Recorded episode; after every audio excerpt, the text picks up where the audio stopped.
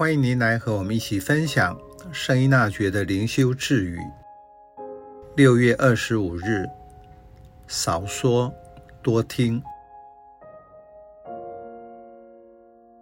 少说多听这句简洁的话，能领人回到西方文明的摇篮——希腊哲学。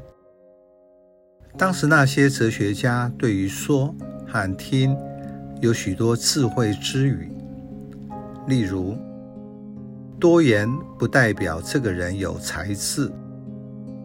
不要让你的舌头超出你的思想。更具体的是，我们之所以有两只耳朵而只有一张嘴，是为了让人多听少说。当然，要人多听，目的不是什么都要听。还必须要努力好好听。对一个思想者来说，听是思想的一种方式。如果一个人多听少说，也会喜欢听那些同样多听少说者的话。在忙碌紧凑的一天中，什么时候我会停下来回顾一下？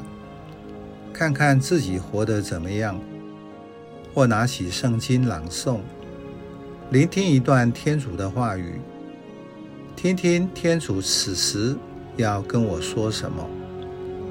在按下生活的暂停键时，我觉察到什么？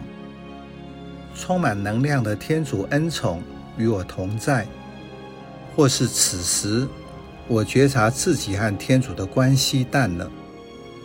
因为我远离了他而不自知，我对他的态度好像犹太人一样，失去了忠实，活在先知们所指责的罪行中，天天与世俗的偶像在一起，而不自知，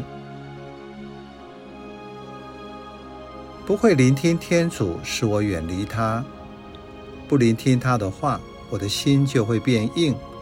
如同乐园中的亚当、厄娃一样，变成自我封闭，以致没有能力接受天主的恩宠。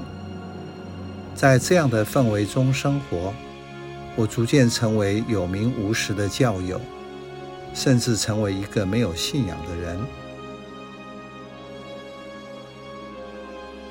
福音中撒种的比喻，是所有比喻的基础。耶稣教导门徒们如何聆听圣言。只有聆听天主的圣言，才能使人获得自由。同样的，如果我愿意借着聆听，我就能成为用心开垦和耕作的好土地，使圣言的种子长大成熟。圣言的种子已经存留在我的心中。